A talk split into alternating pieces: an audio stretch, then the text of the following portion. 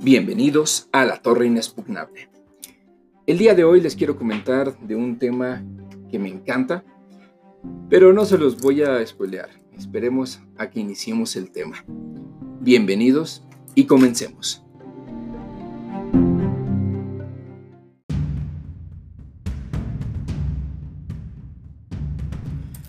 La pregunta del día de hoy en la cabeza de muchas personas es, ¿qué hacemos ahora?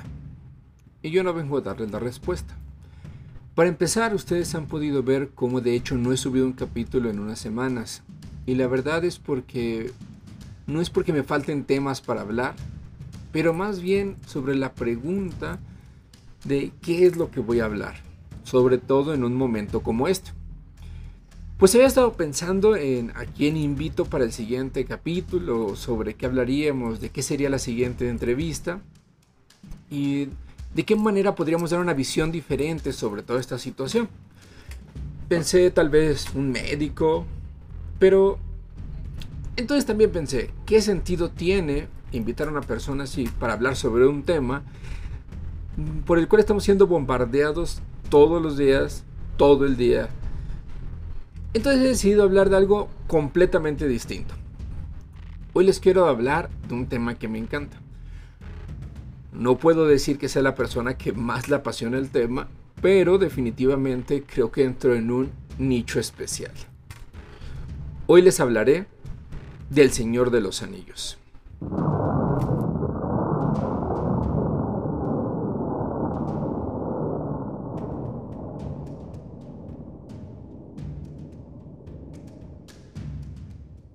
Sí, no es un tema nuevo, ni mucho menos. Pero quédense conmigo un momento y entremos en este mundo un rato. Primeramente les quiero contar la manera en que yo me introduje en este mundo. La primera vez que escuché El Señor de los Anillos fue cuando mi padre nos invitó al cine. Como les dije alguna vez, una de las cosas que más me gusta hacer es ir al cine y una de las razones es esta. Mi padre nos invitó a toda la familia, recuerdo que incluso fue mi abuelita, ir a ir al cine y fuimos a ver todos juntos una nueva película sobre un mundo fantástico. Y cuando llegamos al cine no sabía que eso cambiaría de alguna manera mi vida para siempre. Hace casi 19 años se estrenó La Comunidad del Anillo, el 19 de diciembre del 2001. Si la han visto, creo que es muy complicado que hayan olvidado cómo inicia. Es uno de los intros más impresionantes que he visto en una película. Y desde ese momento yo estaba enganchado. No sabía que vería la primera película de mi saga favorita, pero no podría vivir sin haberlo hecho. Cada personaje es inolvidable y perfectamente personificado por cada uno de los actores. Una película que si la ven en este momento, increíblemente no se ve antigua ni mal hecha, los efectos se mantienen perfectamente como las dos películas que siguieron. Las dos torres y El regreso del rey o El retorno del rey. Con el tiempo me fui dando cuenta que mientras yo iba entrando en este mundo, pero ya había miles de personas alrededor del mundo que ya eran apasionados del tema, les encantaba. Porque, y obviamente con el tiempo me enteré que esto comienza con cuatro libros prácticamente. El Hobbit y la trilogía del Señor de los Anillos. El Hobbit, si no me equivoco, y me podrán corregir, se publica en 1932 o fue escrito en 1932. Y El Señor de los Anillos, casi 20 años después, fue publicado entre 1954 y 1955. Los tres libros. Hay cientos de libros y estudios que ahora analizan cada parte tanto de la vida de J.R. Tolkien y de sus obras. He leído algunos que, autores que han dicho que la obra habla sobre los horrores de la Segunda Guerra Mundial o la Primera, o sobre problemas específicos de Sudáfrica, o sobre los desastres y demás. Y la verdad es que no soy la persona para decidir al respecto. Y esta no es una clase de historia ni un análisis filosófico, literario de la obra del increíble señor Tolkien. La realidad es que he estado pensando en el Señor de los Anillos por lo que estamos viviendo estos días.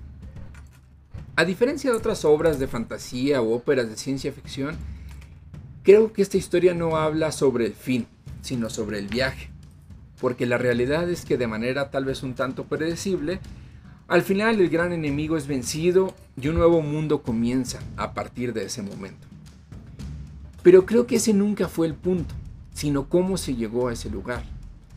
Pues como podremos observar, nuestro grupo de héroes no comienza en un camino fácil, pues a diferencia de otros enemigos, este no es uno que será vencido atacando de frente y con fuerza.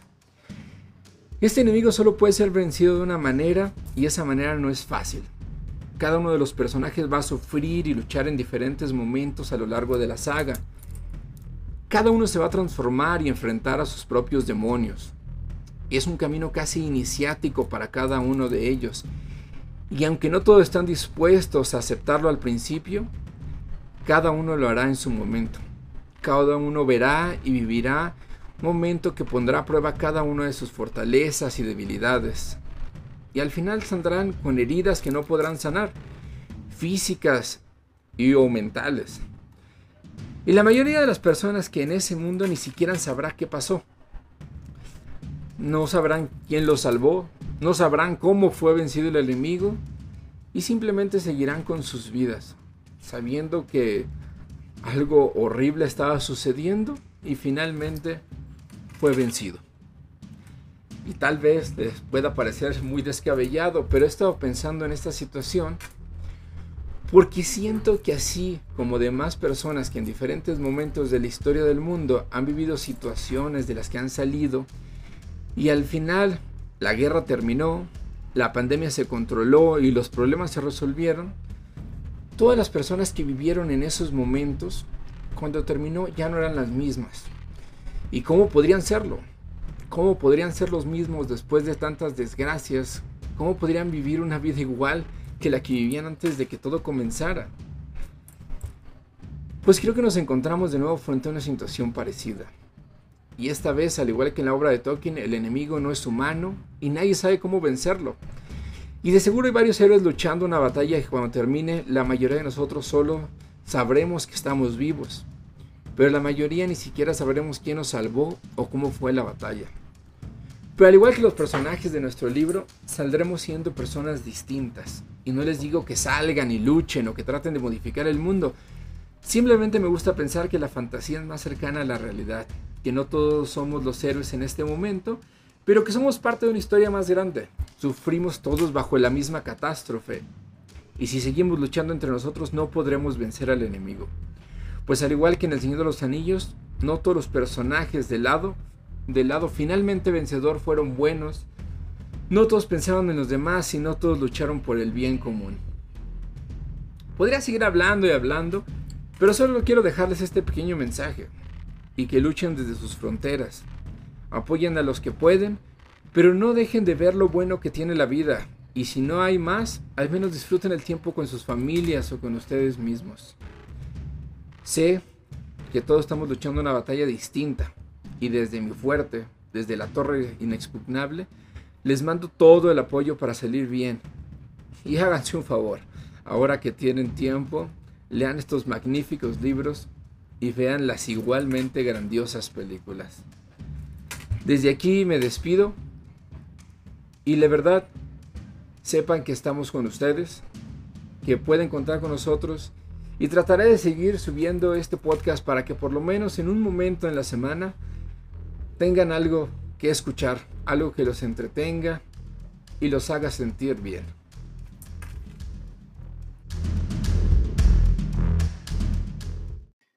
Y ahora pasamos a nuestra cápsula de cine.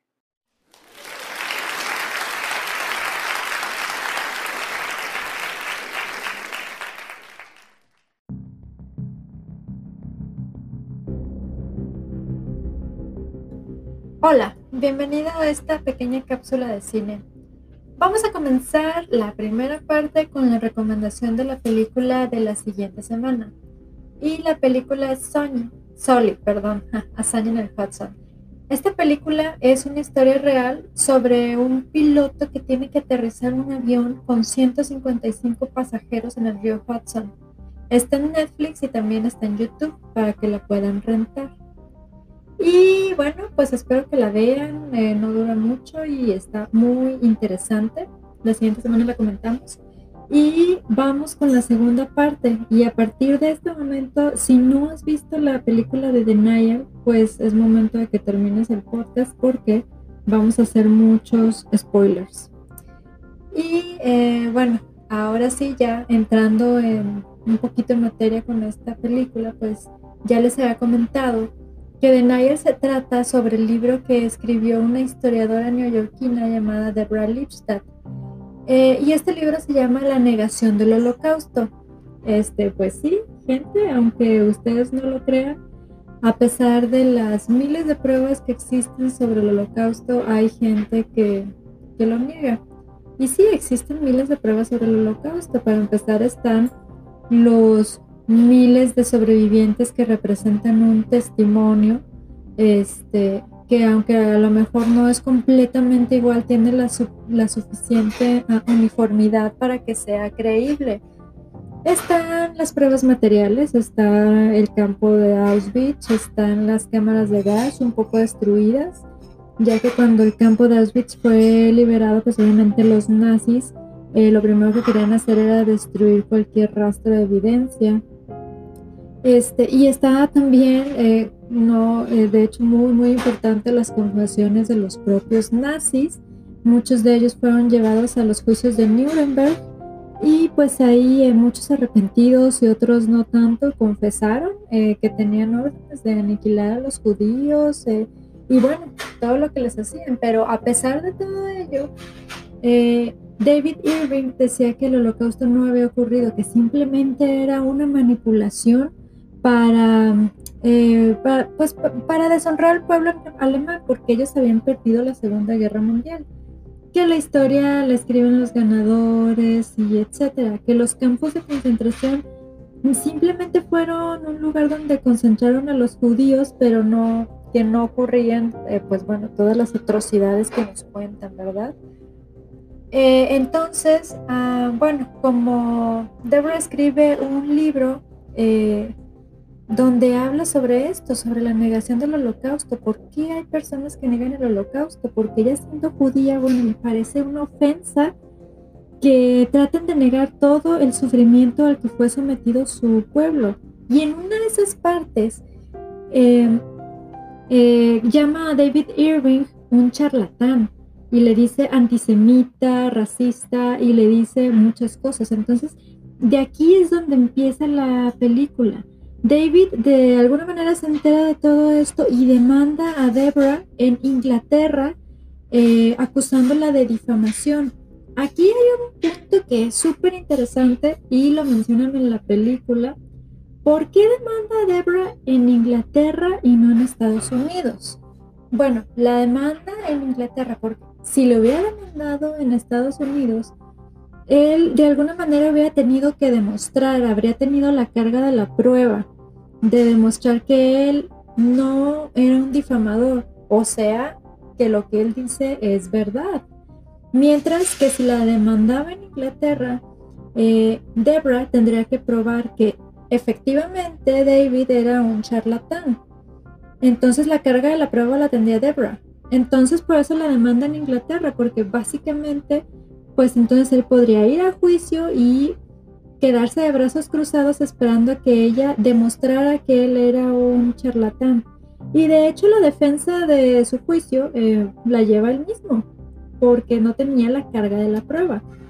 Eh, Debro, en cambio, contrata todo un equipo de abogados que es muy, muy interesante. Eh, contrata, y no solamente contrata abogados, contrata historiadores para que le ayuden, eh, pues bueno, a salir limpia de este juicio. Para mí, aquí hay momentos, hay tres momentos que son cruciales en la película. El primero es cuando Deborah, después de tener una entrevista con sus abogados, se reúne con la comunidad judía, que le aconseja que no se vaya a juicio, que arregle las cosas con David Y bueno, lo anterior porque ellos consideran que sería desastroso que Irving ganara el juicio y bueno, eso de alguna manera pondría en tela de juicio la existencia del holocausto. Además le dicen que Anthony Julius, el abogado que había contratado Deborah, bueno, uno de los muchos abogados que contrató, eh, o uno de los que estaban en su equipo, eh, pues era muy egoísta, que siempre estaba tratando de ver por lo que más le convenía a él y no precisamente por lo que le iba a convenir a la comunidad judía.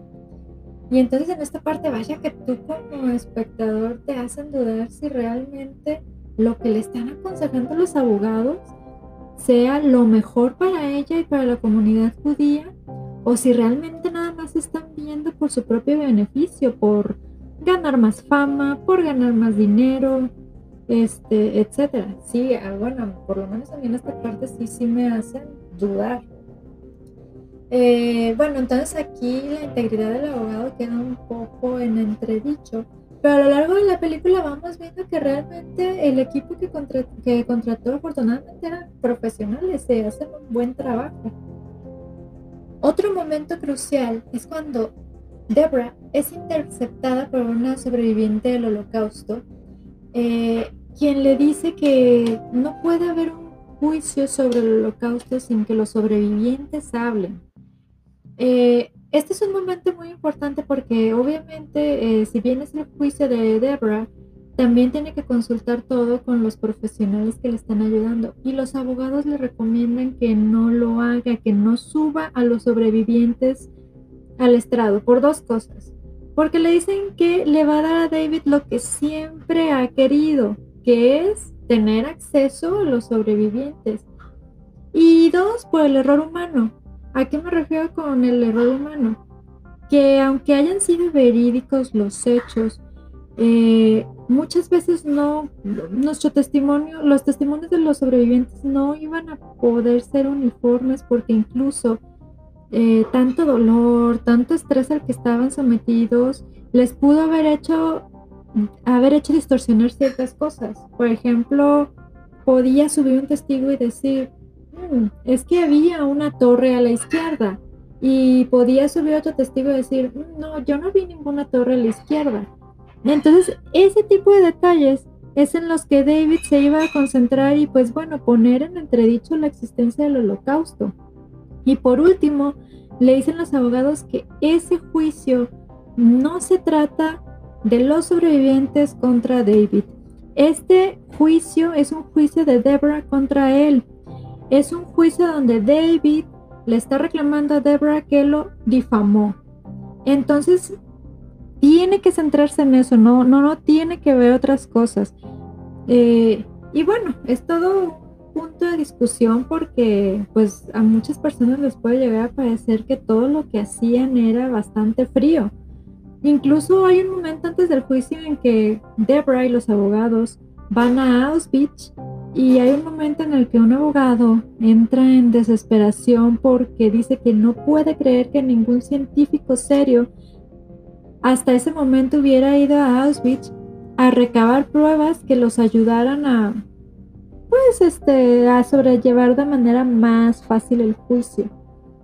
Eh, y es muy interesante porque sí, se nota como que, como que son fríos. Pero realmente, bueno, para mí no, no es que no les esté afectando toda la situación.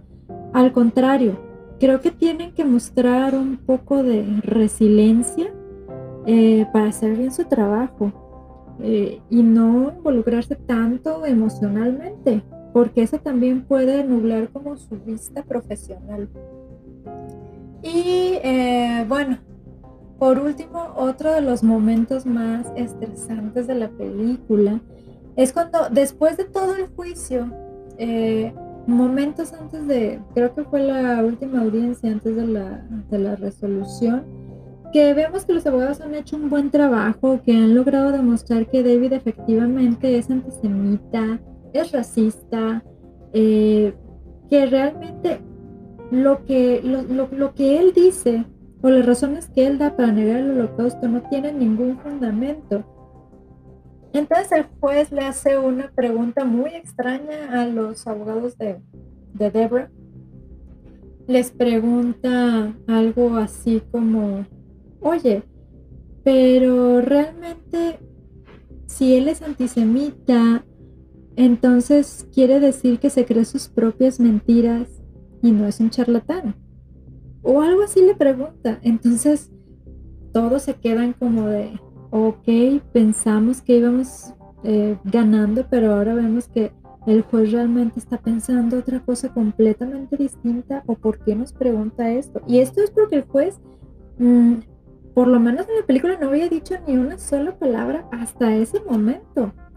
Y se nota un momento de tensión increíble. Claro, el abogado sale y dice que ellos tratan de demostrar que David es un eh, racista, antisemita y pues bueno, que obviamente si ellos demuestran habrán demostrado que Debra no difamó en ningún momento, no hizo ninguna difamación. Entonces así se queda. Finalmente el juez falla a favor de Debra, es decir, falla, eh, falla sus resoluciones en el sentido de que ella no, no difamó, este, no difamó a David, que realmente hay suficientes motivos para que ella haya dicho eso en su libro. Entonces, lo que preguntó realmente a lo mejor fue un pensamiento muy fugaz, afortunadamente, que no tuvo mucha relevancia en la, en la resolución. Pero bueno, la verdad esta es una película súper interesante, este, porque pues es un tema eh, súper interesante el, de, el del holocausto, combinado con el juicio, que la verdad este, todo el equipo, todo el tiempo que se requirió, todo lo que invirtieron, creo que fueron 3 millones de libras lo que se invirtió en este juicio. Este, y además, eh, pues también se puede ver cómo antes del juicio los abogados estaban, eh, bueno, que no los calentaban el sol, estaban como, ah, se puede ver su cara de tensión, siempre estudiando, eh, enojados, estresados, y después de que ganan, pues obviamente su semblante es completamente distinto. Es completamente, es como de, bueno, ya ganamos, relájense. Eh, y pues bueno, eh, eso es todo lo que yo, lo que yo quería comentar de, la película. Eh, ¿A ustedes qué, les pareció la, película de Donaya? ¿Qué les parece que alguien niegue la existencia del holocausto? ¿O ustedes qué opinan de esos argumentos? Por favor, mándenos un, eh, un correo a la dirección que les van a dar más adelante. Yo me despido y nos vemos la siguiente semana con eh, Soli, hazaña en el Hudson.